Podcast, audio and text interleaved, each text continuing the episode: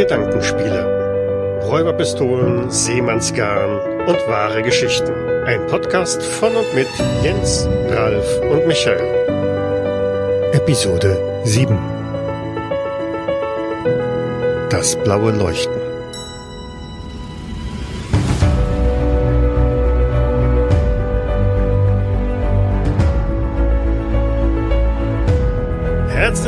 Zu unserer siebten Folge von Gedankenspiele. Mein Name ist Michael und ich begrüße meine beiden Mitpodcaster Jens.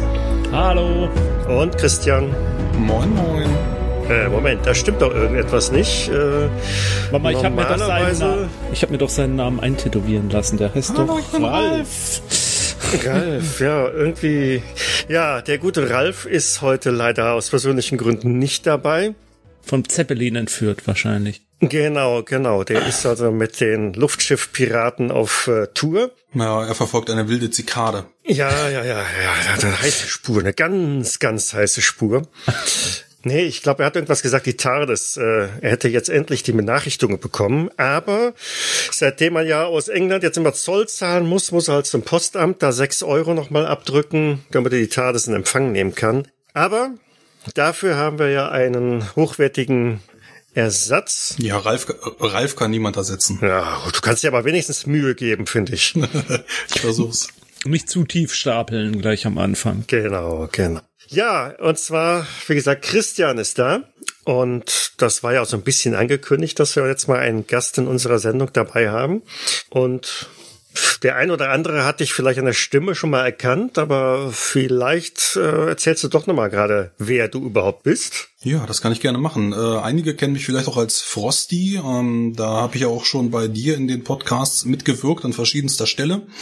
Und äh, wir haben uns ein Thema überlegt, was so ein bisschen auch zu meinem beruflichen Hintergrund passt, abseits von der Pen and Paper Welt.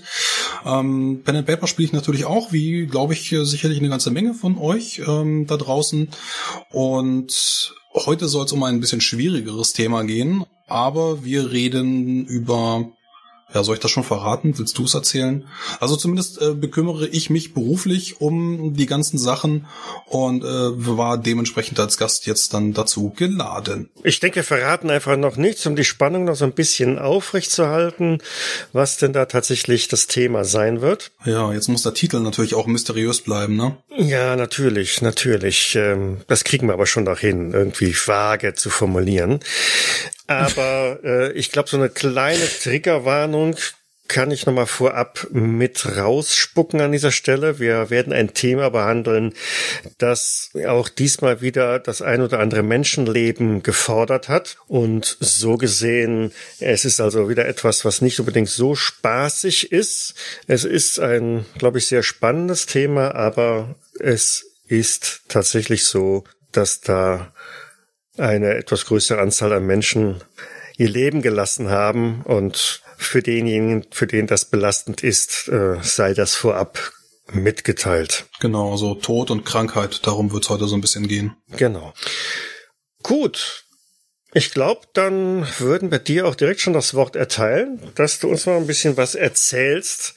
Und wir lauschen ganz gespannt und überlegen, ob und was wir damit machen. Ja, ich versuche es.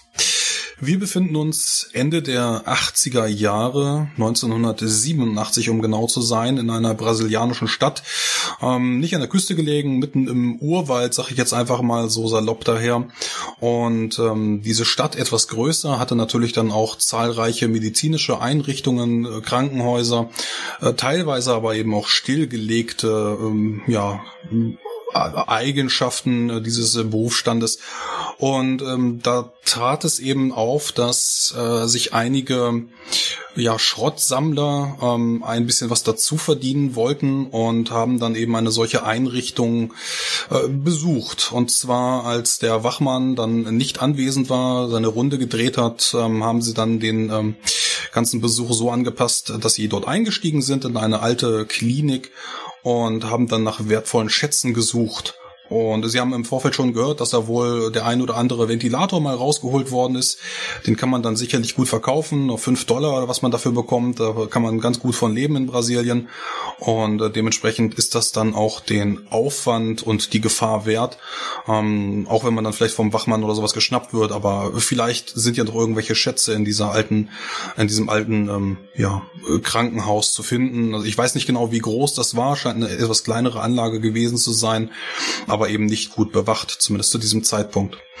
Und äh, nach kurzer Suche haben sie dann tatsächlich auch was gefunden. Allerdings handelt es sich dann dabei nicht um einen Ventilator, den man ausgebaut hat, sondern um eine große ähm, Kiste, ein großes Objekt aus Eisen, irgendein Metall, konnte man nicht genau sagen. Ähm, vielleicht auch die gelbe Farbe abgeblättert. Äh, es sah zumindest ziemlich wertvoll und äh, vor allem auch ziemlich schwer aus. Und schwere metallische Gegenstände kann man sicherlich sehr gut auf einem Schrottplatz verkaufen. Mhm. Ist natürlich dann auch den Aufwand Aufwand äh, wert, das Ganze dann nach draußen zu hieven, äh, an dem Wachmann vorbei und durch den Zaun zu flüchten. Das hat soweit auch funktioniert. Ähm, die beiden Personen haben dann äh, schon auf, der, auf dem Rückweg versucht, das Ganze aufzubekommen. Äh, wie gesagt, sehr schwer. Und dann doch wohl kein Eisen, sondern eher Blei, so in die Richtung. Aber das kann man auch gut verkaufen. Ähm, haben dann bei einem befreundeten Müllsammler bzw. Schrotthändler haben sie dann angehalten und äh, gefragt, was sie denn dafür bekommen. Der war dann auch interessiert, kann man sicherlich einschmelzen und irgendwas Gutes draus machen. Und ja, bei dem Versuch, das Ganze zu öffnen, ja, sie haben wie gesagt festgestellt, dass es sich dabei dann um Blei handelte und dass sich dann wohl im Inneren ein merkwürdiges Pulver befunden hat. Ähm, vor allem, wenn man dann in der Nacht mal nachsieht in der Garage von diesem Schrottsammler, dann leuchtet dieses Pulver auch noch ein bisschen so mysteriös und schimmernd blau. Also ganz interessant, ungewöhnlich, erzielt sicherlich sehr hohe Preise. Ähm, die beiden äh, Einbrecher, so nenne ich sie jetzt einfach mal, haben dann, wie gesagt, das Ganze verkauft. Und der Schrotthändler war alleine mit diesem mysteriösen Objekt, ähm, was er dann auch gar nicht genau wissen wollte, wo das herkommt. Also so Nacht, so nachtleuchtende Sachen, das ist schon eine richtig schicke Sache, ja. Mhm. Ja.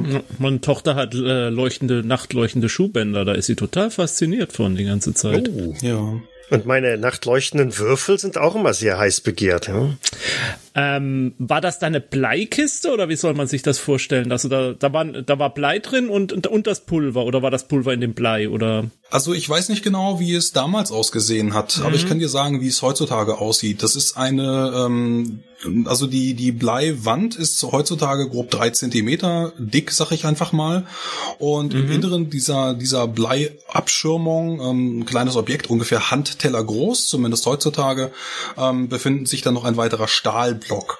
Also Blei und Stahl und darin hast du dann wenige Milligramm dieses blauen Pulvers. So ist es heute. Ah, okay. Und ähm, die hatten dann eben nicht Milligramm, sondern eher Grammbereiche. Und ich kann mir vorstellen, dass diese Bleiummantelung und dieser Stahlzylinder ähm, dann noch etwas schwerer waren. Also du kannst, äh, also das waren mehr als 10 Kilo, äh, was sie da rausgeholt mhm. haben. Ähm, also jetzt insgesamt von dieser Ummantelung. Ähm, wie gesagt, das, das Pulver, ich musste gerade nachschauen, ähm, 93 Gramm, wir runden einfach mal auf, es waren 100 Gramm dieses Pulvers. Also nicht wirklich viel, gerade wenn ihr euch vorstellt, ähm, wenn man mal beim Backen so ein bisschen Mehl benutzt, 100 Gramm, die hat man schnell erreicht.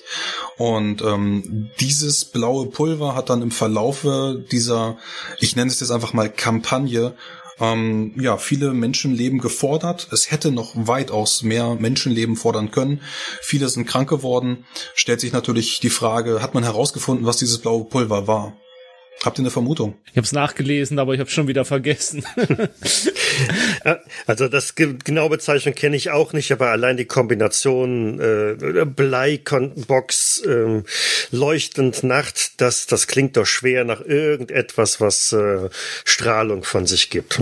Genau, das ist es. Also es äh, handelte sich dabei um Radioaktivität beziehungsweise äh, ionisierende Materie, äh, genauer gesagt äh, das Isotop Cesium 137, was man dann eben benutzt, um in solchen Krankenhäusern die Leute zu röntgen, um den Körper zu durchleuchten. Ähm, genau, da kann man verschiedene Dinge dann eben mit anstellen. Solange ein fachkundiger Arzt und Strahlenschützer eben weiß, was er da tut, ist das kein Problem. Allerdings, wenn äh, fachunkundiges Personal äh, diese Bleiummantelung aufbohrt und das blaue Pulver an Freunde verteilt, dann ist das keine besonders gute Idee. Das heißt, die beiden haben ein, ein Röntgengerät geknackt, oder? Kann man so ausdrücken, genau. Ähm, so würde ich es jetzt einfach mal formulieren. Also es gab, wie gesagt, äh, verschiedene Anwendungen für diese radioaktiven Isotope, aber im Prinzip ist es eine mobile Röntgeneinheit. Mhm. Okay. Ohne eben diesen Stromstecker, das äh, funktioniert dann eben von alleine, wenn man es eben in die richtigen ähm, Gerätschaften einbaut. Und Du hattest das vorhin angedeutet oder vielleicht habe ich es auch falsch verstanden, dann korrigiere mich gerne. Ähm, sowas benutzt man heute in der Art immer noch, aber mit äh, weniger Befüllung, also weniger Gramm drin oder Milligramm hattest genau. du gesagt und da hier jetzt äh, 100 Gramm.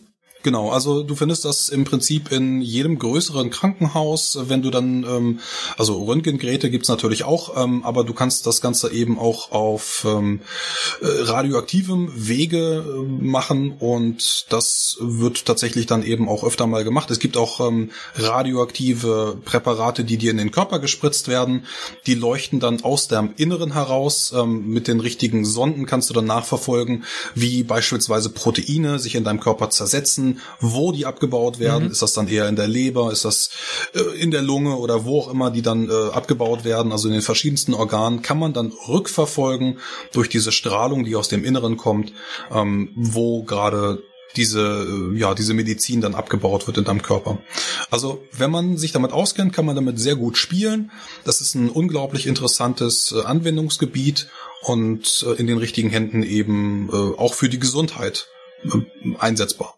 Ja, dazu kam es allerdings nicht. Wie gesagt, wir hatten äh, diese Bleibox angebohrt, äh, blaues Pulver, was man im Inneren erkennen konnte und äh, es hat dann auch ja geleuchtet. Also dementsprechend machen wir das Ganze doch einmal auf. Ähm, Stichsäge, ich weiß nicht genau, was sie da probiert haben. Sicherlich wird das ein oder andere Blatt dann kaputt gebrochen sein. Ähm, Blei und Stahl, das äh, ja lässt sich natürlich nicht von allem ansägen, aber am Ende des Tages war das Ganze offen und das blaue Pulver ja, wie gesagt, 93 Gramm, die sich dann im Inneren befunden haben, äh, wurde dann verteilt. Und zwar großspurig an Freunde, Bekannte, Verwandte. Schaut doch mal, wie das leuchtet. Ähm, einige Leute haben sich vielleicht aus Freude oder aus, aus Verwunderung, um, um zu experimentieren, ein, ein Kreuz auf die Brust gemalt, auf die nackte Brust, um, um Jesus Christus zu preisen. Ähm, andere haben sich das Ganze in den Tee getan. Also die verschiedensten Dinge, die dann mit diesem Pulver getan gefahren worden sind, ähm, haftet natürlich auch unglaublich gut am Wasser, ist also wasserlösliches Pulver und ist dann dementsprechend auch nicht nur in Guyana geblieben, sondern hat sich dann über den über Großteile von Brasilien dann ausgebreitet. Ähm, von 130 Kilometer Entfernung bis hin zu 800 Kilometern wurde es an verschiedensten Stellen in Brasilien gefunden und hat da dort dann eben für Krankheit und Tod gesorgt wir sind ja in den 80er Jahren, ne? das heißt, so ähm, Strahlung hat man schon mal was gehört, aber ist nicht so allgemein verbreitet. Nicht jeder weiß da sofort etwas mit anzufangen, vor allen Dingen, dass das so problematisch sein kann. Der Schrotthändler, glaube ich, der wollte ja für seine Frau auch ein Schmuckstück oder so aus diesem leuchtenden Material machen. Ich glaube, einen Ring wollte er daraus bauen, ja. Ja, genau. Also das ist ähm, jetzt nicht unbedingt so naheliegend. Das, was wir jetzt so immer einschätzen können als, oh, ne, Blei und leuchtet, das äh, klingt nicht gut, nimm mal Abstand, war damals noch nicht so bekannt. Äh, ist, ist diese Strahlungsquelle, ähm, ähm, also dieses Material, ist das warm? Also spürt man da eine Wärmeentwicklung oder? Mm, also das war Cäsiumchlorid. Dementsprechend gehe ich mal nicht davon aus. Das ist einfach äh, ein Pulver. Wenn du das in Wasser wirfst, dann löst sich das ein bisschen auf und okay. Äh, je nachdem, äh, also wahrscheinlich nicht so viel. Nein, es löst sich auf und bleibt dann an der Haut haften. Da gibt es dann keine Wärmeentwicklung und es, man, man schätzt diese Gefahr einfach nicht ein. Das ist wirklich eben das Gefährliche. Und ja, wir hatten, wir hatten kein Internet. Wie gesagt, wir waren 87. Tschernobyl ist dann schon passiert. Ähm, aber die, die Informationen, die dann eben auch durch den eisernen Vorhang getragen worden, sind natürlich dann nicht so wie heutzutage. Ähm, wir hatten auch schon verschiedene andere äh, Unfälle, ähm, die dann im Verlaufe sehr ähnlich abgelaufen sind. Ähm, das ist eigentlich erschreckend, dass diese, dass solche Sachen immer wieder passieren. Und Guyana ist eben nur einer von vielen Unfällen, die dann aber auch so sehr traurig äh, Bekanntheit erlangt haben. Mhm. Äh, Cäsiumchlorid hattest du gesagt, ne? Genau, Cäsium. Also Cäsium hm. 137 ist das radioaktive Isotop, was dann eben zerfällt. Ähm, einmal ganz kurz, wir haben verschiedene Strahlungsarten. Alpha, Beta, Gamma äh, kennt man, glaube ich, aus der Schule. Mhm. Und die erzeugen dann verschiedenste Strahlenschäden und auch die Entfernung spielt natürlich eine Rolle zum, zum Körper. Es gibt dann eine ganz gute Merkhilfe, um zu verstehen, wie ja, auch wie gefährlich die Strahlung sein könnte oder wie man sich abschirmen kann. Alpha-Strahlung, sagt man immer, da reicht eine einfache Seite aus einem Buch, um sich davor zu schützen. Wenn sie in deinen Körper gelangt, verursacht sie unglaublich starke Schäden, also du solltest sie nicht inkorporieren, also essen oder trinken, einatmen, das ist besonders gefährlich, weil sie dann im Inneren deines Körpers auf die Organe wirkt und äh, dort dann diese Buchseiten zerreißt, sag ich jetzt mal. Ähm, aber wenn du dich vor Alpha-Strahlung schützen möchtest, reicht eine Seite von äh, einem Buch. Alpha-Strahlung sind äh, Heliumkerne? Genau, richtig. Also ähm, genau, das sind Heliumkerne. Hm. Also die sind ja relativ groß im, im Vergleich. Die sind relativ groß, mhm. die sind relativ schwer und wenn die einschlagen, dann wirken die eben mit ihrer Masse auf diesen Zellkern mhm. und hm. äh, ja, zersplittern den, sag ich einfach mal. Also da ist relativ viel Impact, der, der wirkt dann aber auch direkt an der Haut ähm, bleibt er dann prinzipiell auch hängen, macht dann die oberen Hautschichten kaputt. Ähm, das tut nicht unbedingt weh. Da merkt man nicht viel von, vor allem weil eben auch die obere Hautschicht äh, sowieso abgestorben ist. Das tut nicht weh, aber wie gesagt, wenn du das inkorporierst, also aufnimmst durch Nahrung, durch, durch Trinken oder durch Einatmen, dann hast du ein okay. besonders großes Problem. Für die Beta-Strahlung reicht dann nicht eine Seite, sondern da brauchst du ein ganzes Buch, was du dann äh, als Abschirmung benutzt. Ähm, die ist dann dementsprechend nicht ganz so sehr schädlich, aber sie kann dann eben auch durch deine Haut hindurchdringen. Und um dich vor Gammastrahlung zu schützen, was im Prinzip wie Licht ist, nur dass es eben eine andere Wellenlänge hat, äh, brauchst du eine ganze Bibliothek. Das ist immer so die Merkhilfe. Eine Seite Papier, ein Buch und die Bibliothek. Oh cool, ja, das kann man sich gut merken, ja. Genau, es gäbe dann noch die Neutronenstrahlung, die ist jetzt aber in diesem Fall nicht relevant. Und ähm, ja, das Cäsium war eine Mischung aus Beta- und Gammastrahlung und konnte dann dementsprechend mhm. sehr gut ähm, auf den menschlichen Körper wirken, wenn man sie nah beieinander hat. Also ich sag mal, wenn du einen Ring oder sowas aus äh, Cäsium trägst, dann ist das nicht so gut für die Gesundheit. Und ähm, ja, man, man sollte einfach so wenig wie möglich mit diesem Zeug in Berührung kommen. Ähm, ihr Chemiker redet doch, glaube ich, immer, oder ich weiß nicht, ich, ich, glaube, es sind die Chemiker schon von so einer letalen Dosis, wo man das einteilen kann, so LD 50 oder so. Genau, ja, äh, also 50 Prozent der Betroffenen würden sterben statistisch, wenn du ähm, mit dieser und dieser Menge in Berührung kommst. Und wie, was, was ist das? Bei, weißt du das bei Cäsiumchlorid, was es da ist? Ich habe es im Vorfeld ausgerechnet, ja. Also man kann das recherchieren. Ähm, es gibt Studien zu Hunden und es gibt Hochrechnungen zu Menschen und ähm, die letale Dosis ist 250 Mikrogramm pro Kilogramm. Das würde also reichen, um ganz grob 5400 Menschen umzubringen, wenn die gleichmäßig verteilt werden. Und wir reden von 93 Gramm. Wir reden von 93 Gramm. Wie gesagt, äh, stellt euch vor, wir sind in der Küche, wollen gerade einen Kuchen backen, 100 Gramm Mehl. Das ist eine Handvoll. Ja, ist halt eine, jetzt eine andere Dichte beim Cäsium, aber es ist eine Handvoll. So, und damit kannst du 5400 Menschen statistisch umbringen. Wow. Und vor allen Dingen jetzt in diesem Fall, der hat ja Freunde und Verwandte und Bekannte damit beglückt, ne? Genau, also er hat das wie gesagt ganz großzügig an jeden verschenkt, der auf den Schrottplatz kam, hat es äh, seinen, seinen Freunden in, in beste Absicht gegeben und das hat dann eine gute Zeit, ja, eine Woche ähm, hat das dann eben in Guyana die Runde gemacht. Jeder hat es weiter verschenkt. Guck doch mal und dieser Schrottplatz hat jetzt das und das Pulver. Äh, einige haben auch schon von, von UFOs gemunkelt. Wie gesagt, man wusste wirklich nicht, was das ist. Und äh, dann gab es die ersten Krankheitsfälle. Erbrechen, Haarausfall, äh, Strahlungskrankheit, wie sie im Buche steht, gerötete Haut und ähm, das dann eben vermehrt über die gesamte Stadt. Jeder ist dann irgendwann zum Arzt gerannt und ja, irgendwann hat dann die, ich glaube, es war die Frau von dem Schrottplatzbesitzer, die hat dann gesagt, ähm, ich nehme jetzt das restliche Pulver, was ich noch habe, setz mich damit in einen Bus und fahre dann mit einem öffentlichen Verkehrsmittel diesem Pulver zu einem Arzt und frag den, was das ist. Ja, jetzt sollte man meinen, äh, okay, Internet haben wir nicht, aber ein Arzt muss doch erkennen, dass das eine Strahlenkrankheit ist. Nee, leider nicht. Er wusste nicht, was das ist. Ähm, ja, und musste dann erstmal einen äh, befreundeten Physiker fragen, der dann zufällig zufällig in der Stadt war. Und der hatte dann eine Vermutung, die sich dann auch bewahrheitet hat und ähm, ja, tatsächlich Cäsium, wie gesagt, radioaktiv und dementsprechend musste man auf die Suche gehen, wo fing das an? Das hatte man dann relativ schnell herausgefunden. Man musste das Ganze zurückverfolgen. Die Müllsammler ähm, konnten dann eben auch äh, berichten, dass das ähm, aus dieser Ruine des Instituts kommt.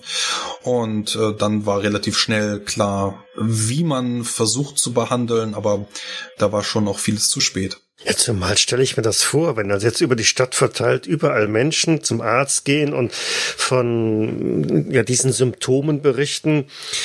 Äh, ich glaube, selbst heutzutage würde ein, ein Arzt nicht sofort auf irgendeine Strahlenerkrankung schließen, äh, weil es ja doch vergleichsweise unwahrscheinlich ist, dass sowas eintritt. Und erst dann, wenn das an vielen Stellen auftaucht und dann viele miteinander reden, dann wird dann irgendwas so, so hellhörig werden. Tja, so ist das. Also vielleicht hat auch der, also jeder, jeder Mensch reagiert ja auch anders und äh, das dauert dann ein bisschen Zeit, äh, dass dann die, die Zellen absterben, dass sie sich nicht neu regenerieren. Äh, je nachdem, wie viel Pulver du dann eben auch an dir hast, wie viel Strahlung und Dosis du dann abbekommst, ähm, kann das die unterschiedlichsten Folgen haben. Die Spätfolgen sind natürlich eben auch nicht zu vernachlässigen. Das war jetzt 87, also ganz grob 30, 35 Jahre her.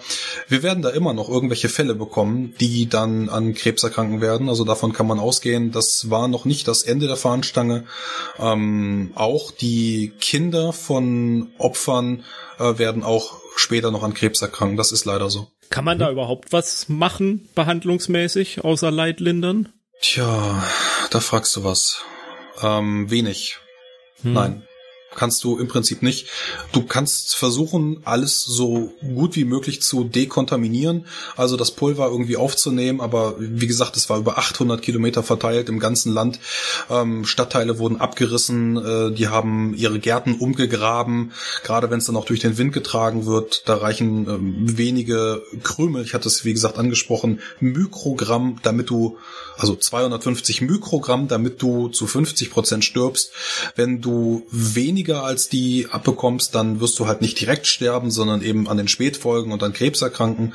Aber ja, stell dir mal vor, ähm, wie wenige Mikrogramm durch den Wind getragen werden in der ganzen Stadt umher und äh, du atmest dann was ein oder es klebt dir einfach nur am Körper und du bemerkst es nicht, weil es dann eben nicht mehr schön blau leuchtet, sondern weil es in deinem Schweiß gelöst wird. Also mhm. einfach nur ein Teufelszeug. Mhm. Dementsprechend war der der Trigger, den, den äh, du, Michael, vorhin angesprochen hattest, durchaus berechtigt. Das ist einfach eine, eine schwierige, schwierige Folge, sag ich mal so. Ja, dass das natürlich auch ähm, aktiv eingesetzt wird, haben wir ja mit in, in, in London mit den Skripal-Morden äh, zum Beispiel gesehen. Das war jetzt ein anderes Material, das war, glaube ich, Polonium oder so gewesen.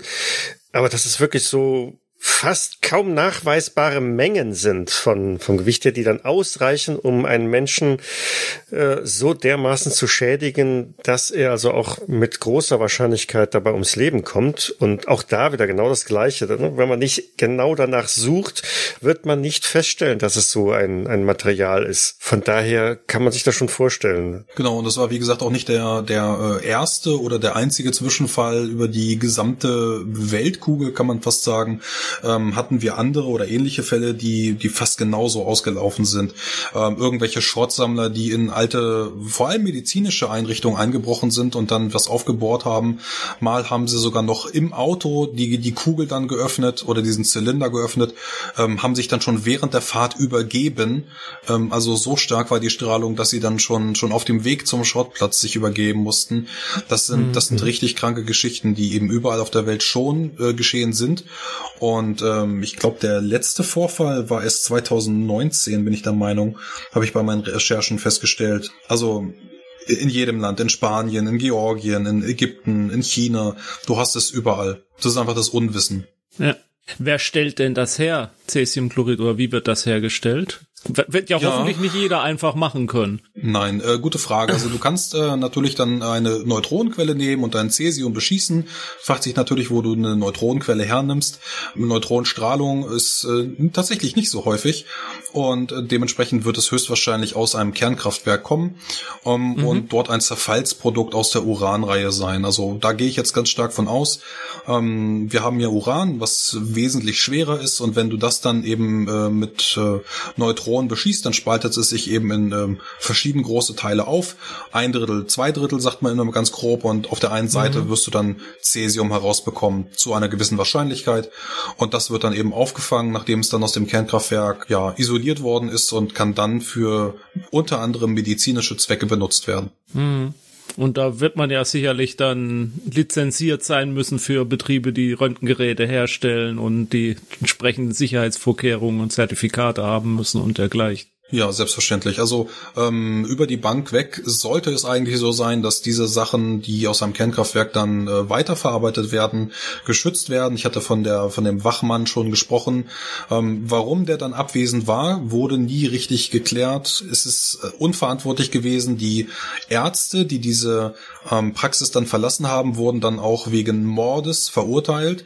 Das ist natürlich nur ein Tropfen auf dem heißen Stein, aber man hat ihnen dann wegen die Schuld Mordes. gegeben ja, man hat ihm dann die, die Schuld gegeben, ähm, dass diese vielen Menschen dann eben verletzt äh, worden sind, krank geworden sind oder dann eben letztendlich gestorben sind. Hast du da Zahlen? Wie viele, über wie viele reden wir denn da? Genau, äh, die Zahlen kann man verschiedensten Quellen ähm, entnehmen. Ich bediene mich jetzt einfach mal einer, äh, ich nenne sie einfach mal, es ist Wikipedia, ähm, kann man natürlich auch auf der deutschen oder der englischen äh, Seite verfolgen, wenn euch das interessiert. 112.000 Personen wurden untersucht. Das ist natürlich auch schon mal ähm, ja eine, eine gewaltige Zahl, wenn ihr euch vorstellt, dass 100.000 mhm. Menschen dann vor äh, verschiedenen Ärztenzentren stehen und die dann untersucht werden auf äh, Haarausfall, auf Erbrechen, auf Übelkeit und und man nicht genau weiß, kommt das jetzt durch irgendeine äh, Grippe oder ist das, ist das irgendwie, ja, eine Mücke, die mich gestochen hat oder ist es tatsächlich jetzt diese Strahlung? Also, ähm, dementsprechend schwierig äh, war das dann nachzuverfolgen. Ich muss gerade mal schauen. Ähm, 85 kontaminierte Häuser, 41 sind evakuiert und sieben wurden abgerissen.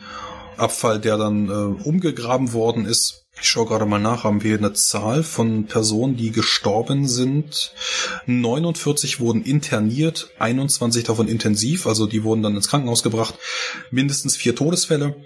Ja, dieses mindestens ist natürlich äh, eine seltsame Angabe. Ja. Circa 500 Menschen ähm, leiden auch 2017 noch an den Spätfolgen. Mhm. Ja, besonders äh, schwierig war dann eben auch die äh, Tochter ähm, des Schrotthändlers, die ist dann auch dabei gestorben, hatte sich dann mit diesem blauen Pulver eingerieben und fand es dann ähm, ja als äh, lustig, dass sie dann blau geleuchtet hat und äh, sie ist dabei eben auch leider verstorben und selbst ihr Sarg war dann Blei ummantelt. Also es ist einfach nur eine mhm. unglaublich schwierige Situation für für alle dann und naja. Ja, wie gesagt, Triggerwarnung. Mhm. Ja, und es geht ja auch äh, vergleichsweise schnell. Ne? Ich glaube, die, die Hauptkontaktpersonen, die waren innerhalb von einem Monat, anderthalb Monaten schon verstorben. Von der äh, sehr tragisch, nur ja. Ja, wie gesagt, ähm, 5400 hätten äh, daran versterben können. Ähm, das ist jetzt zumindest so das, was ich aus der äh, LD50 dann berechnet hatte. Und äh, wir werden sicherlich noch weitere Spätfolgen über die Jahre beobachten können. Äh, wie gesagt, die Krebsrate kann ja nicht nur bei dir ansteigen, sondern wird, sie wird sehr wahrscheinlich auch an deine Kinder weitergegeben. Ähm, da werden wir also noch etwas weiter beobachten können. Mhm. Ja, ich vermute, da ist ja dann auch das Grundwasser gefährdet, äh, das ganze Pflanzenreich und ähm, also die ganze Ökologie. Genau. Also ähm, man konnte dann auch beobachten, dass die Region Guyana äh, wirtschaftliche Einbrüche hatte. Niemand hatte dann Interesse, irgendwelche Lebensmittel äh, aus dieser Region zu kaufen, ähm, was natürlich verständlich ist. Mhm. Und äh, aber es ist, es ist einfach diese Erwähnung wert. Ähm, niemand wollte dann noch irgendetwas mit Guyana zu tun haben. Ja, Erinnert mich jetzt so ein bisschen, was man selbst erlebt hat. Äh, natürlich jetzt äh, weit weg davon und deswegen nicht, zum Glück nicht in dem Ausmaß, aber damals mit Tschernobyl ich kann mich noch erinnern, dass ich nicht mehr draußen spielen durfte und dass man dann keine Pilze essen sollte und dergleichen mehr, mhm. weil das alles ja strahlenbelastet war. Und der Regen, ja, der Niederschlag, hatte man Angst. Also klar, ich, ich will das absolut nicht vergleichen mit, mit diesem Zwischenfall und wenn man ganz dicht dran ist, aber ja. da, da hatte man so, so ein halbwegs ein bisschen ein, also hat mich als Kind traumatisiert ist zu viel gesagt, aber es hat einen schon ein bisschen geprägt damals. Ja. Also ähm, man kann tatsächlich immer noch, wenn es regnet in, in Deutschland, kann man feststellen, dass die Strahlung ansteigt. Ähm, einfach weil wir haben, wir haben ja auch die natürliche Strahlung, die Hintergrundstrahlung aus dem Weltall oder aus dem Erdboden, wenn dann Radon ausgast, das, äh, das haben wir. Und wenn es regnet, dann sammelt sich das eben auch als Staubpartikel auf deinen Kleidung. Und ähm, wenn du dann im Kernkraft arbeitest oder so etwas, dann kann es auch eben sein, dass du davor oder danach nicht mehr aus dem Kontrollbereich herauskommst, weil die Detektoren anschlagen. Also das ist immer noch messbar. Das ist mhm. nicht nur Tschernobyl, das sind auch alle Atombomben und Wasserstoffbomben, die ganzen Tests ober überirdisch, unterirdisch. Ähm, das wirkt sich immer noch aus. Mhm. Dass man das, glaube ich, in den Zähnen von Kindern gefunden hat, äh, hat ja auch mit dazu geführt, dass das zum Atomwaffentestbann kam, glaube ich. Ja, ähm, das ist jetzt der Exkurs nach Tschernobyl. Vor allem dann in der Milch konnte man auch, äh, ich, ich glaube es war Cäsium. Ich glaube mhm. es war auch wieder Cäsium, äh, konnte man in der Milch nachweisen. Also die Kühe, die dann eben draußen standen und das Gras gefressen haben, haben das dann eben auch weitergegeben in die Milch. Und über die Milch kam es dann in die Knochen. Und das ist mhm. natürlich dann, äh, ja, gut, ähm, schädlich ohne Ende. Das ist dann die Inkorporation, die wir auf alle Fälle vermeiden wollen. Mhm. Also was mich an dieser mm, ja, an diesem Ereignis, an dieser Geschichte eigentlich so, ja, fasziniert ist wieder übertrieben, aber irgendwie mich die ganze Zeit nur ja, spannend Kopfschütteln lassen hat, ist, wie das halt verbreitet wurde, ne? Da sind zwei, die klauen einfach so eine Box ohne genaueren Wissens und sie wissen nicht, was sie da tun. Sie machen es auf, sie verkaufen oder versuchen es, schaffen es nicht, verkaufen es komplett weiter. Der weiß auch nicht, wo es herkommt, macht es auf, findet es toll, gibt's weiter. Ähm, und so verbreitet sich das dann über ein Riesenareal an immer mehr Menschen, bis das dann irgendwann mal so klar wird, was da passiert. Und, und dann quasi wieder die Ursache zu finden, Patient Null oder ähm, Stelle Null, ist, äh, ja, wie gesagt, ich, als ich den, den Bericht da gelesen habe, war ich nur noch kopfschüttelnd davor und so, das, das kann nicht sein, ne? Das, ja, das, man, man bleibt einfach fassungslos zurück, dass diese zwei Menschen aus ihrer Gier so viele mit in den Tod oder ins, ins Verderben gerissen haben. Das ist mhm. die sprichwörtliche Büchse der Pandora. Ja. ja. Habt ihr sonst noch irgendwelche Fragen an mich? Also äh, Guyana an sich ist damit im Prinzip erklärt, wie gesagt, übertragbar auf viele weitere äh, Kontinente, Länder, ähm, überall schon mal äh, passiert. Sonst irgendwelche weiteren Fragen von euch? Ich, also von meiner Seite aus äh, glaube ich soweit nicht. Also könnte man natürlich wissenschaftlich sicherlich noch tiefer einsteigen, aber äh, ich glaube, an, an, der Stelle ist unser Bildungsauftrag, äh, wie Jens schon mal gesagt hat, schon fast wieder erschöpft. Aber erwähnenswert ist, oder du hast ja schon gesagt, das ist in vergleichweiser Form auch schon mehrfach davor und danach immer wieder mal passiert. Ne? Das ist halt jetzt nicht ein einmaliges Ereignis, das ist jetzt nur eines der wahrscheinlich besten aufbereiteten. Ja. Es steht in jeder Zahnarzt oder jeder besseren Zahnarztpraxis so ein Röntgengerät rum und äh, die Strahlungsbehandlung für Krebs und Co., die hat man ja auch sehr weit verbreitet überall. Ja, aber ich hoffe, dass heute jeder weiß, dass äh, ein solches Gerät besser nicht dran geht. Also meine Frage wäre vielleicht noch, ähm, vielleicht weißt du es, vielleicht gab es das, hoffentlich gab es das auch nie, ich will auch niemanden auf die Ideen bringen. Äh, gab es irgendwelche Zwischenfälle, wo, wo das mal absichtlich, also wo nicht in Dummheit oder Unwissen oder unglückliche Verkettung der Umstände, sondern dass jemand mit Absicht da was herbeigeführt hat? Meines Wissens noch nicht. Aber ähm, die okay. Idee von schmutzigen Bomben existiert ja. Und ähm, mhm, das, zu, genau. das kurz zu erklären, ähm, ist natürlich besonders pervers. Du nimmst eine, eine normale Bombe, sag ich einfach mal, die explodiert, tust in die, in die Mitte eine radioaktive Substanz, die dann eben durch die Explosion so weit wie möglich sich verteilt. Die Explosion selber tötet, lass es 100 Menschen sein, je nachdem, wo du zündest. Aber dieser radioaktive Fallout, den du danach hast, der wird dann eben äh, langfristig Folgen verursachen. Ähm, natürlich natürlich dann eben auch ein, ein sehr großer psychologischer Effekt. Äh, gerade wenn eben auch die Menschen nicht genau wissen, wie wirkt Radioaktivität. Jeder weiß, es ist irgendwie gesundheitsschädlich, aber was da genau passiert, man kann es nicht riechen, nicht schmecken, nicht sehen. Ähm, das ist einfach diese unsichtbare Gefahr, die besonders ekelhaft ist. Das war ja so dieses Horrorszenario, ja. was man nach 9-11 immer wieder gehört hat, äh, wo, sag ich mal, paranoide Politiken und, und äh, durchgesetzt wurden mit Warnungen vor schmutzigen Bomben und dass es da Pläne gäbe und wie leicht man an so ein Material rankommen könnte. Dann wurden ja immer der, der Ostblock genannt und der Zusammenbruch der Sowjetunion und was da so an Material eventuell verschwunden ist, was man da benutzen mhm. könnte und so. Ja, ja das genau. war die ganz, ganz große Gefahr nach dem Zusammenbruch, genau.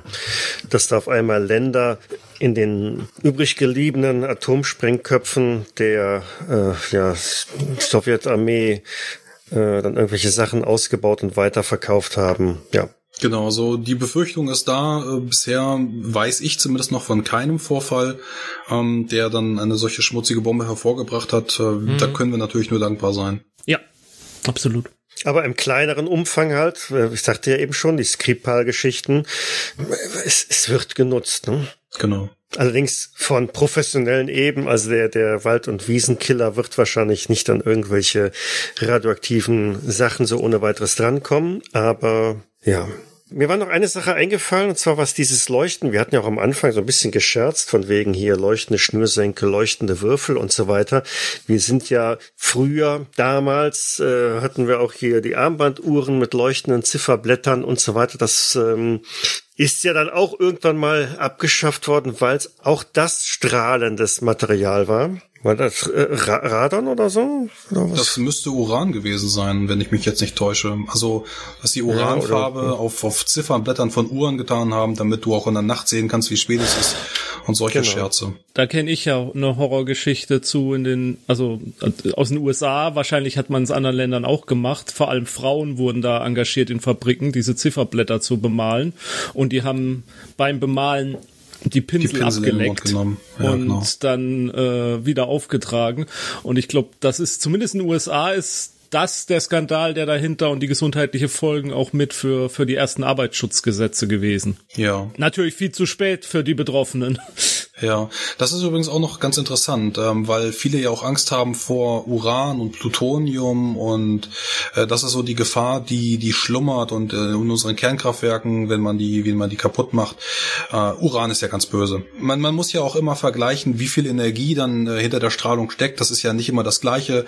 Äh, Alpha-Strahlung ist nicht gleich Alpha-Strahlung, Beta nicht gleich Beta. Die haben ja alle verschiedene Energien. Das ist ein bisschen Physik, ähm, aber ich kann ein ganz gutes Beispiel bringen, was verdeutlicht verdeutlicht, wie stark strahlend jetzt dieses Cäsium im Vergleich zu Uran war. Es gibt ja diese Energieskala und ich, ähm, ich benutze immer dann dieses, dieses, dieses Bild. Wenn du Uran hast, dann bewirft es deinen Körper mit Wattebäuschen, ne? Das ist halt Strahlung. Aber wenn du, wenn du Wattebäuschen abbekommst, dann, dann tut das nicht wirklich weh. Ne? Meinetwegen kannst du das Wattebäuschen auch nochmal ein bisschen in Wasser tunken. Das ist auf alle Fälle Strahlung, aber die ist jetzt nicht so gefährlich. Kobalt. Kobalt 60 auf der anderen Seite ist dann so der Pfeil, der dir ins Herz geschossen wird. Das ist Strahlung, die bringt dich noch, noch schneller um. Und Cäsium liegt so ein bisschen auf der Mitte, ähm, vielleicht ein bisschen rüber zu, zu Kobalt gerutscht. Das ist dann so der Kieselstein, der dir ins Auge geworfen wird. Das, das tut scheiße weh, das bringt dich vielleicht nicht um, aber Cäsium ist auf alle Fälle ähm, ein schlimmerer Strahler als Uran oder ja, Plutonium. Ähm, mhm. Also um das einfach mal so in, in Relation und in Kontrast zu setzen, ähm, weil alle ja auch ähm, von Uran schon gehört haben und das ist das, was aus dem Kernkraftwerk kommt und das, was so böse mhm. strahlt und uns dann die nächsten Millionen Jahre dann noch äh, nerven wird, wenn es dann irgendwann im Endlager ist. Mhm. Okay. Boah, gruselig. Ja, äh, das waren schon die gruseligen Fakten. Ähm, lass mal mal gucken, ob man daraus jetzt irgendwas konstruieren kann, was sich äh, ja vielleicht dann doch irgendwie an einem Spieltisch oder in einer spannenden Geschichte weiterverwenden lässt.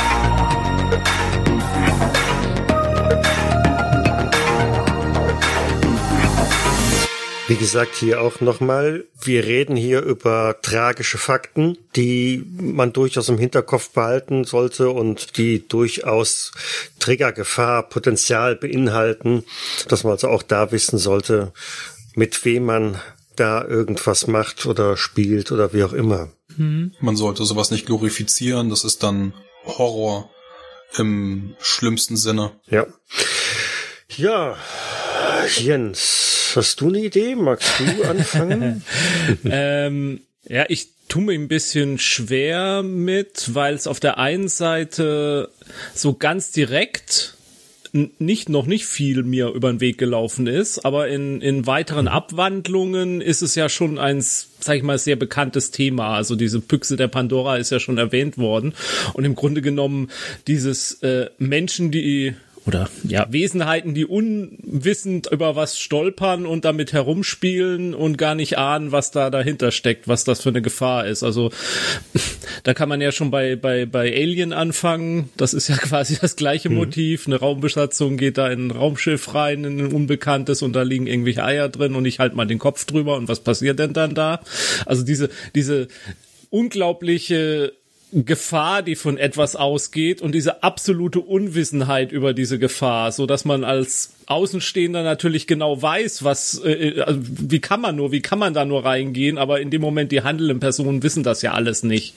Und mir fiel dabei eine Geschichte ein, über die haben wir oder habe ich in anderen Bereichen schon mal geredet, war diese Überlegung, was machen wir denn mit diesen ganzen äh, Atomabfällen, wenn man die Tausende von Jahren lagern muss? Und wie kann ich die denn lagern so, dass auch noch ganz weit in der Zukunft liegende Generation wissen, da ist was Gefährliches äh, was, ähm, was man vermeiden sollte, hinzugehen und was passiert, wenn unsere Zivilisation in irgendeiner Form zusammenbricht und die Schrift so nicht überliefert wird und die unsere radioaktiven Zeichen auch nicht mehr verstehen. Was macht man denn da? Und da gab es vor Jahren mal tatsächlich eine Studie von, von Wissenschaftlern, die sich da zusammengetan haben, also Kommunikationswissenschaftler, aber auch äh, Physiker und so, die so eine Studie zusammen. Wie, wie, wie kann man denn darauf hinweisen? Und die sind da auf ganz kreative Ideen gekommen bekommen. Das eine war so eine Art äh, radioaktive Br äh, Priesterschaft zu gründen, so dass dieses Wissen über diese gefährlichen Stoffe, die da irgendwo in der Erde lagern, als Religion weitergetragen wird, so dass man sozusagen den naturwissenschaftlichen Hintergrund nicht mehr wissen muss, aber weitergetragen wird als Tradition, als religiöses Tabu, dass bestimmte Bereiche böse sind und nicht betreten werden dürfen. Das ist eine interessante Idee. Der Kult des gelben Zeichens, ja. oder? Die, die andere etwas abstrusere Idee, die mir noch in Erinnerung geblieben ist, ist, dass man eine äh, eine Art von Katzen oder so züchten könnte, die äh, durch radioaktive Strahlung anfangen im Dunkeln zu leuchten und die dann da aussetzt in dem Gebiet und dann die Menschen davon Abstand halten, weil da so irgendwelche leuchtenden Kreaturen in der Nacht rumrennen, wobei ich mir dann immer so gedacht habe, naja, also das wäre für viele eigentlich die Aufforderung, genau dahin zu gehen und sich das anzugucken, anstatt da wegzubleiben. Also von dieser Idee ausgehend habe ich überlegt, ob man sowas in der Art nicht in einem Fantasy-Universum einfach ansiedeln könnte. Irgendeine Handlung, in der ähm, es äh, Orte gibt, die man halt nicht betreten darf, äh, wo die Altvorderen schon sagen, dort wohnt das Böse, in diesem Wald ist, äh, sind böse Geister und wer da hingeht, der kommt zu Tode. Krankheitsdämonen ja, wird vom Dämonen besessen. Ähm, ähm, ähm, mein, mein Urgroßvater ist da hingegangen und, und dann kam er mit Eiterbeuteln und, und was weiß ich übersät zurück und, und, und hat die Oma gebissen, äh, wird zum Zombie oder was auch immer wenn man das versucht als Spielleiter so zu verkaufen, dass die Spieler nicht gleich diesen Hintergrund haben, dass da tatsächlich was Gefährliches liegt, sondern eher in diesem Hintergrund sind, ah, da versucht jemand die Bevölkerung zu unterdrücken, da hat jemand ein Wachtmittel, da will jemand die Leute in diesem Tal festhalten und die sollen bloß nicht rausgehen aus dem Tal und erzählt ihnen irgendwelche Gespenster und Geistergeschichten, damit er sie unter Kontrolle behält. Mhm. Und unsere großartigen Helden wollen natürlich diese Leute befreien und wollen entlarven, diese ganzen diesen ganzen Kult, den es da gibt, dass der dann nur dazu existiert, um die eigene Macht zu erhalten. Und äh, ja, böse äh, Storywendung ist dann, nee, der ganze Kult, die wussten das zwar vielleicht auch nicht, warum sie es betrieben haben noch, aber haben es von ihren äh, Vorfahren so gelernt, dass man das weiterhalten muss. Und das hatte schon seinen Sinn, weil da liegt was, was mhm. super gefährlich ist. Das muss jetzt in dem Sinne kein, äh, wenn es ein Fantasy-Universum ist, kein, keine äh, strahlende Substanz sein, sondern die Überreste eines magischen Wesens was, äh, was alle verändert und mutieren lässt. Oder der Geist eines Dämonen, der von allem Besitz ergreift, die dorthin gehen und, und das in die Welt hinausträgt. Also diese unsichtbare Essenz. Ja, es ist etwas Unsichtbares, Gefährliches, was die Menschen nicht fassen können und nicht begreifen können, was ja für mhm. nicht moderne Menschen oder Menschen, die keinen Geigerzähler zu Hause haben, nicht wissen können, was da vor sich geht, wenn man es nicht weiß, dass da Strahlung ist. Das wäre so meine Idee, wie ich daraus vielleicht versuchen würde zu machen. Aber tatsächlich dieser Twist, dass man sich in der Rolle des Helden fühlt, dieses unterdrückende, diesen unterdrückenden Kult zu beseitigen und der eigentliche gemeine Twist ist, man tut damit eigentlich gar nichts Gutes unbedingt. Das ist eigentlich insofern interessant. Also mir, mir schießen sofort so Bilder durch den Kopf von, ja, den, den, den damaligen Europäern, die die Welt erkundet haben und auf indigene Völker gestoßen sind, die alle ihre eigenen Götter und äh, Glauben und äh, keine Ahnung was hatten und äh, heilige Berge und was weiß ich was und sagten, hier nicht betreten, der Berg Berg ist heilig und was weiß ich was. Der Fluch der Maya oder der Fluch der, der äh, Ägypter. Ja, äh, genau, genau. Alles in diese Richtung. Ne? Die ähm, wo man sich dann drüber hinweggesetzt hat, gesagt, ach, Mumpitz, wir wissen's besser, ja. wir sind äh, aufgeklärt und wissenschaftlich fundiert und was weiß ich was alles.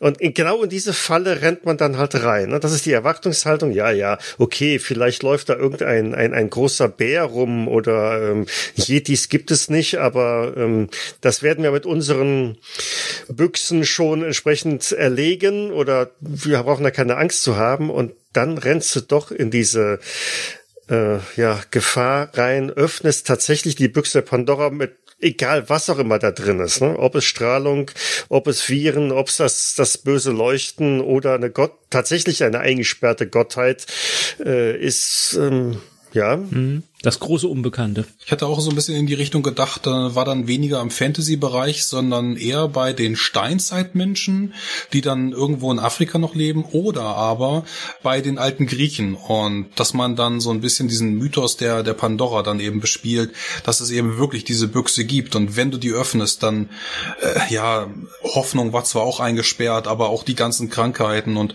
du kannst dir dann äh, irgend, irgendetwas, was im Inneren noch ist, ähm, noch betrachten, aber du wirst auf alle Fälle an, an einer Krankheit sterben. Und das kann dann natürlich eben auch dieser magische Hintergrund sein, der bei den Griechen gegeben ist. Es kann aber auch der wissenschaftliche Hintergrund sein. Muss man ja auch gar nicht ausspielen. Gerade bei den Griechen, die werden das ja eh nicht dann herausfinden. Aber das war so ein bisschen dann auch meine ähm, Idee, die ich hatte, dass man dann einen Odysseus spielt, der auf Weltreise geht, also im Mittelmeerraum und dann dabei äh, eine dieser, dieser Gefahren entdeckt. Ich hatte jetzt auch wieder relativ nah an den eigentlichen Gegebenheiten noch. Ähm, das hatten wir schon mal so ein bisschen in einer Episode, so ein bisschen Richtung eines Heist. Ne? Also ähm, es gibt einen Auftrag äh, oder auch nicht, irgendetwas irgendwo zu stehlen. Dann sind wir ja wieder im, keine Ahnung, Shadowrun oder wo auch immer äh, Universum mit drin. Und die Protagonisten bekommen halt viel Geld geboten oder wie auch immer, um irgendeinen Auftrag zu erfüllen und genau eine solche Kiste irgendwo rauszuholen. Sie sollen nicht reinschauen, sie sollen sich auch nicht dafür interessieren, was es ist, sie sollen gefälligst einfach nur das Ding äh, rausholen und schaffen das halt auch irgendwie und dann Tage später wird nach und nach klar, sie haben irgendwie eine Spur des Verderbens, des Grauens oder was weiß ich was hinterlassen, die nur unterschwellig erstmal klar wird, aber ähm, wenn man halt überlegt, hm, da waren wir, da waren wir, da waren wir auch, ähm, und das Ganze hört erst auf, nachdem sie halt dieses Objekt abgegeben haben. Ähm, das in einen, einen, einen Plot halt mit ähm, reinbringen. Mittlerweile haben sie natürlich dieses Diebesgut schon längst abgegeben und müssten dann im Rahmen eines Abenteuers halt mitermitteln. Was haben sie da eigentlich gestohlen? Und gibt es da gegebenenfalls auch ein Gegenmittel zu? Und, äh, und oder wo ist das eigentlich jetzt, um das Ganze wieder rückabzuwickeln oder wieder gut zu machen oder was auch immer? Ja, vor allem, wenn sie dann vielleicht selbst auch äh, feststellen, dass plötzlich äh, bei ihnen Symptome auftreten. Genau, genau. Man, man kann es ja ein bisschen weniger tragisch machen. Also es ist wahrscheinlich tödlich, aber es gibt immerhin ein Gegenmittel mhm. oder so. Aber um das richtige Gegenmittel zu haben oder so, dann muss man natürlich schon wissen, was man da transportiert hat. Oder das war halt dabei in der zweiten Kiste oder wie auch immer. Ja, Ich hatte nämlich auch, auch an einen Shadowrun gedacht in meiner Vorbereitung, dass dieser Auftrag, der gegeben wird, äh, unglaublich gut belohnt wird. Andere Runner haben schon davon berichtet, dass es in dieser Ruine unglaublich wertvolle Schätze, wie auch immer die definiert sind, gibt. Meinetwegen Tech-Artefakte oder so etwas. Und äh, ja, für diesen Auftrag. Er wird unglaublich gut bezahlt, aber es, man muss eigentlich nur diesen Maschendraht durchschneiden. Der Wachmann ist eh nicht da oder schläft. Man kann einfach reingehen, geht wieder raus und man wundert sich, warum man dafür jetzt so viel Nuyen bekommen hat. Ja, bei Shadowrun wird ja tatsächlich dann auch sowas passen wie eigentlich interessiert auch den Auftraggeber den Inhalt der Kiste gar nicht, sondern er will nur sehen, was mit den Runnern passiert, wenn sie da eine Zeit lang dem Zeug ausgesetzt waren. Okay, ja, so als Versuchskaninchen. Mhm. Ähm, was ich sonst noch überlegt hatte, war, äh, dass man eine Art Akte X spielt oder Delta Green und dass man jetzt in diese Stadt geschickt wird, die, ja, die Menschen sterben, sie werden krank, man weiß nicht genau, was passiert ist, man muss es untersuchen. Vielleicht wird dann auch relativ schnell klar, dass es sich um Radioaktivität handelt oder aber es ist was ganz anderes. Ich sprach schon von diesem UFO-Pulver. Vielleicht haben die Außerirdischen ja auch irgendwas abgeworfen oder es ist äh, ein Virus von Cthulhu. Da kann man ja auch sehr kreativ werden, aber jetzt wird dann eben ein, ein Team aus meinetwegen New York oder so ähm, in diesen brasilianischen Urwald geschickt, um dann aufzuklären, um das Ereignis zu sichern, vielleicht dann eben auch die, die Viren oder dieses UFO-Pulver dann selbst zu sichern für New York. Ähm, vielleicht geht dann auf der Reise irgendwas noch schief oder so, aber dass man dann eben auch in so einer Geisterstadt spielen kann, wo die Leute sich verschließen, äh, seit wenigen Tagen werden dann die, die Fenster nicht wieder geöffnet und alle bleiben drin, niemand will mit dem Nachbarn sprechen. Ähm, einige ja stehen vor den Krankenhäusern an und wollen eben auch nicht mit dir reden. Alle haben diesen Haarausfall. Das kann auch schon sehr bedrückend sein, wenn man dann äh, genau überhaupt nicht weiß, dass es diese Radioaktivität gibt. Ja, also wie, wie du es jetzt sagst, dass du hast ja auch Delta Green gesagt, also das könnte ich mir ganz toll vorstellen für so ein Delta Green Abenteuer. So eine Zelle wird da hingeschickt, äh, guckt euch mal an, was da los ist und muss den Patient Null quasi suchen muss äh, diesen ganzen Weg, äh, den dieses äh, blaue Pulver genommen hat, durch Bus und Bahn und äh, zum Schrotthändler und wo der Schrotthändler es her hat, muss das diese ganze äh, Brotgrubenspur sozusagen nach zurückverfolgen, um an die Quelle mhm. zu kommen, um ja, und dann eventuell die Quelle zu vers äh, versiegen zu lassen oder sich selbst dann halt seinen Anteil zu holen für irgendwelche zwielichtigen äh, äh, Herren, in deren Dienste man ist. Ja. Wenn man jetzt die Bevölkerung, also ja, äh, du sagst gerade, die, die, die verschließen Fenster und Türen, machen nicht mehr auf und was weiß ich was, reden nicht mit Fremden. Ich konstruiere jetzt mal einen anderen Stoff, ein anderes Material oder ein Virus oder wie auch immer. Äh, angenommen in einer Siedlung, die Menschen wären immun gegen dieses Zeug, weil das existiert da schon in dem Berg seit Jahrmillionen und ähm, diejenigen, die empfänglich dafür sind, die sind schon längst ausgestorben, aber die Menschen, die jetzt genau da wohnen, denen tut das oder hat das nichts an. Die leuchten vielleicht sogar äh, hellblau im Dunkeln.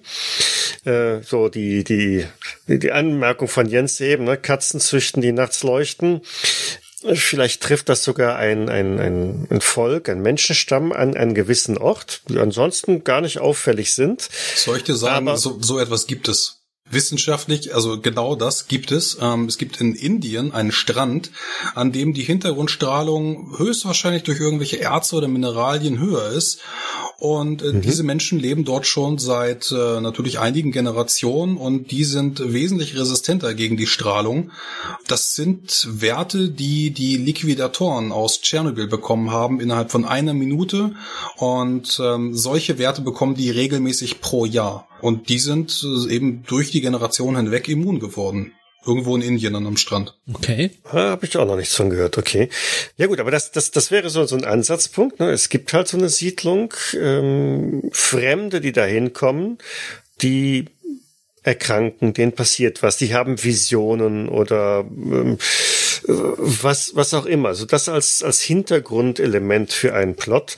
Ich habe noch keine Idee, wie man jetzt wirklich eine Handlung oder was für eine Handlung darum passieren könnte, aber als, ähm, Baustein in einem Abenteuer wäre das, was, ähm, was man mit einbauen könnte. Ah, vielleicht so ein, um, wenn das richtig abgelegen ist, ist ja zwar wieder so ein bisschen imperialistisch angehaucht, aber dann ist da halt eine Firma hingegangen in dieses Gebiet und hat da angefangen, mal irgendwelche Bohrungen durchzuführen, weil sie halt Bodenschätze da vermuten und die einheimische Bevölkerung, wie es der geht, ist ja eigentlich egal.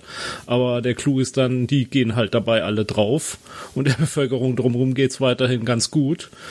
Und dann wird man halt sozusagen beauftragt von dieser Firma oder von der Regierung oder was auch immer. Jetzt geh, geh mal gucken, was ist denn aus dieser was ist denn aus den Leuten passiert? Die haben sich jetzt seit Wochen nicht mehr gemeldet oder die letzte Meldung, die kam, ist ja ein bisschen kryptisch gewesen. Könnte auch eine Akte X-Folge sein, irgendwie, wenn ich gerade drüber nachdenke. Mhm. ja, ich glaube, das ist aber äh, das, das Ganze, was dem innewohnt. Das ist, es ist was Mysteriöses halt, ne? ähm, so wie bei der radioaktiven Strahlung, du schmeckst es nicht, du riechst es nicht, wobei schmecken, glaube ich, kann man, äh, das, zumindest in Chernobyl war das, ne? Ähm, ja, also ist es halt so, dass äh, du relativ schnell dann durch äh, Gamma- oder Beta-Strahlung dann dein eigenes Blut auf der Zunge schmeckst, ja. Ja, genau, der metallische Geschmack. Ja, ja, genau. Also ja, man, man sagt, dass es nach Kupfer schmeckt. Kupfer. Eisen. Wie auch immer Kupfer auch schmeckt. Immer. Ich habe genau. noch nie genau. auf einen Kupfer, Kupferbarren ge, ge, äh, gebissen, aber ja, das äh, ja. ist so das, was man gesagt hat. Ja, also ist auf alle Fälle egal, wie man es spielt, äh, egal welche Themen ihr aufgreift, das ist äh, sehr erwachsen, sag ich mal. Man sollte sich da ordentlich mit auseinandersetzen und dem Ganzen dann auch äh, Respekt geben, weil da eben über die Jahre tatsächlich Menschen in der Realität gestorben sind.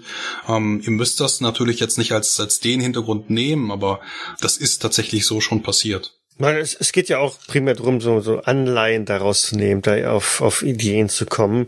Und selbst diejenigen, die die Radioaktivität quasi äh, erstmals entdeckt haben, die sind ja letztlich auch daran verstorben, ohne etwas dafür zu können. Sie sind halt einfach nur Opfer ihrer eigenen äh, ja, Erkenntnisse dann geworden. Ne? Ja.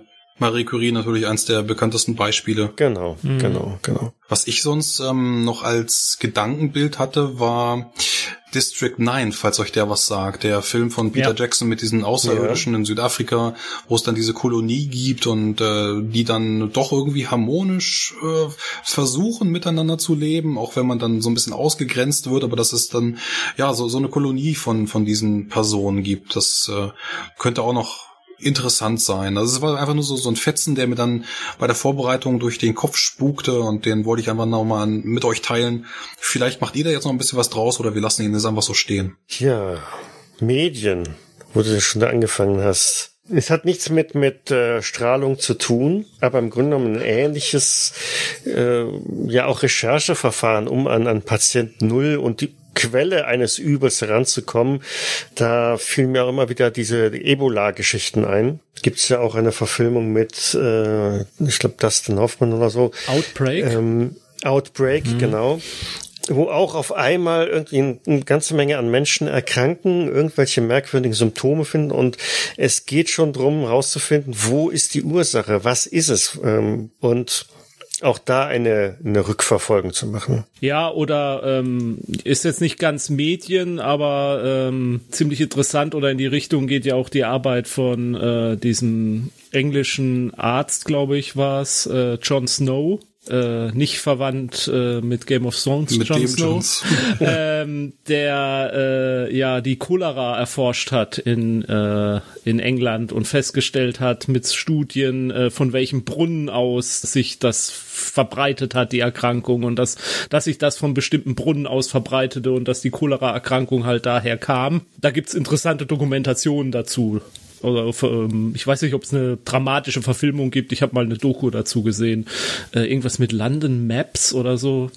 Muss ich mal nur gucken, ob wir das nachliefern können in Show Notes.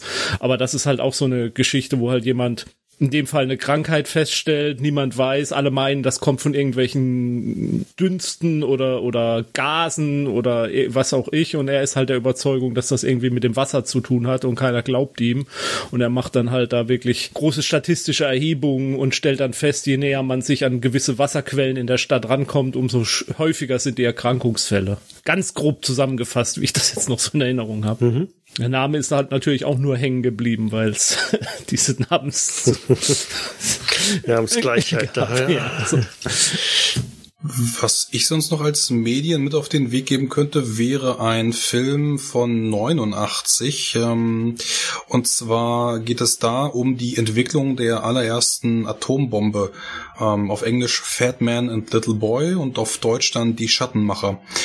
Der ist auch nicht ganz ohne der Film. Ähm, visualisiert dann die Strahlenkrankheit, wenn ein Atom oder ein Kerntechniker äh, dieser Strahlung ausgesetzt wird und dann eben im Verlauf über diese zwei Wochen dann stirbt. Das ist ähm, sehr interessanter Film, wie damals die erste Atombombe entwickelt wurde und ähm, in dem Rahmen dann meines Wissens fiktiv. Also es gab diesen Unfall, der war allerdings äh, später.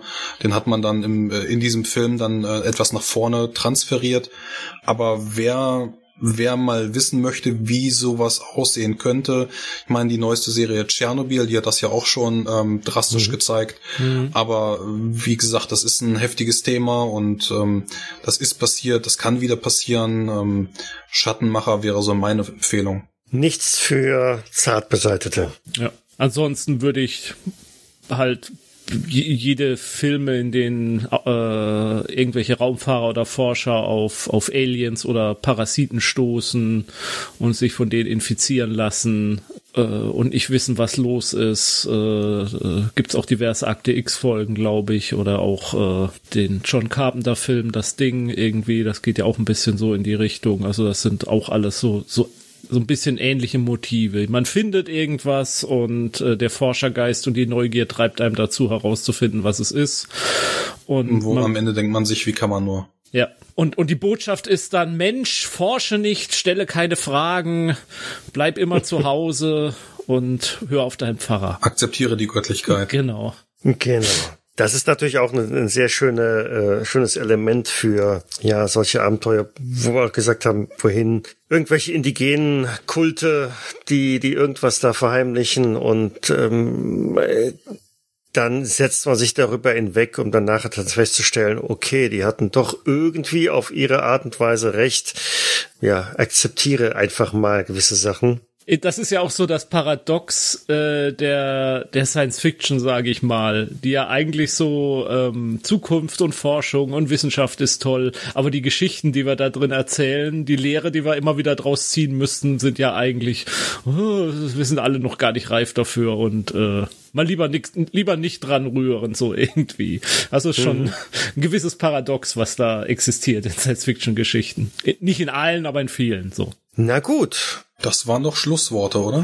Klang irgendwie so, ja, genau. Also ich glaube, eine Warnung müssen wir noch wegschicken. Ne? Also äh, egal, was ihr jetzt hier gehört habt, don't try this at home. Ja. äh, also geht jetzt nicht bitte in die nächste Arztpraxis und äh, brecht da das Röntgengerät auf. Und wenn euch irgendjemand was Nachtleuchtendes anbietet, lasst die Finger davon. Auch wenn es Drogen sind. Ja, das sowieso. Ähm, es sei denn, es sind nachtleuchtende Würfel. Die kann man natürlich, die muss man einfach haben. Und verlassene Krankenhäuser sind total spannend und interessant. Schleicht drin rum, aber lasst die Kisten stehen. Ja, okay. genau. Fotografieren ist erlaubt, aber Lass den Rest bitte diejenigen, die damit wissen, umzugehen. Ja, äh, haben wir eigentlich schon einen Teaser für das nächste Mal? Weiß es jetzt gar nicht, ob wir schon schon irgendwas festgelegt haben. Ich wüsste gar nicht, wer das nächste Mal dran ist. Ich wollte gerade fragen, wer ist denn dran mit erzählen? äh, wahrscheinlich bin ich es, ne? Ich weiß es nicht. Das letzte Mal war der Ralf dran mit den fliegenden Luftschiffen. Ja, nicht nur Luftschiffen, ne? Fliegern, die auf Fliegern fliegen. Genau. Äh, es, ich bin toll vorbereitet. Ich mache jetzt mal gerade eben unsere Tabelle ab, aber ich glaube, wir haben noch nichts abgestimmt. Dann sagen wir einfach, Michael ist dran und du musst dir was ausdenken. Ja, um Himmels Willen.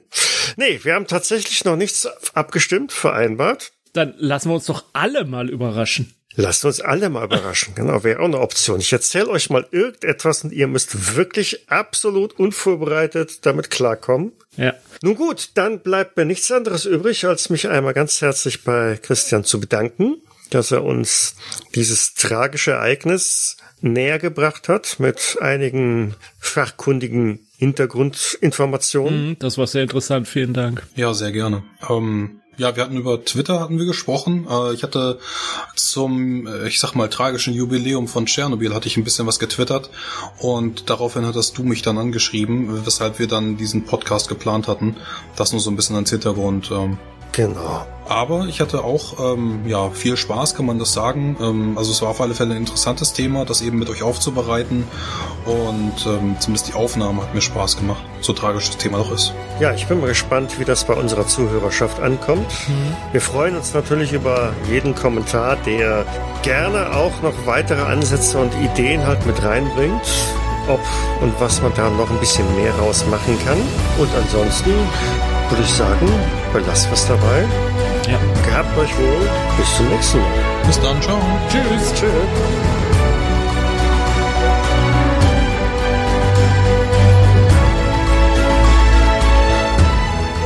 Ja, was ich sonst äh, noch überlegt hatte, oder hab, habt ihr noch was?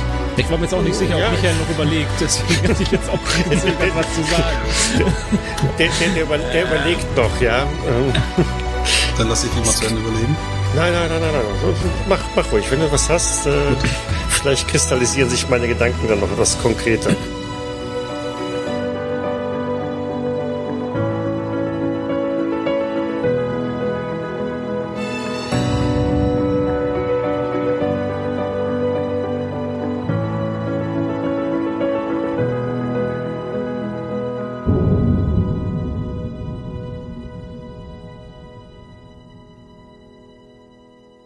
Dies war eine Jägersnet-Produktion aus dem Jahre 2021.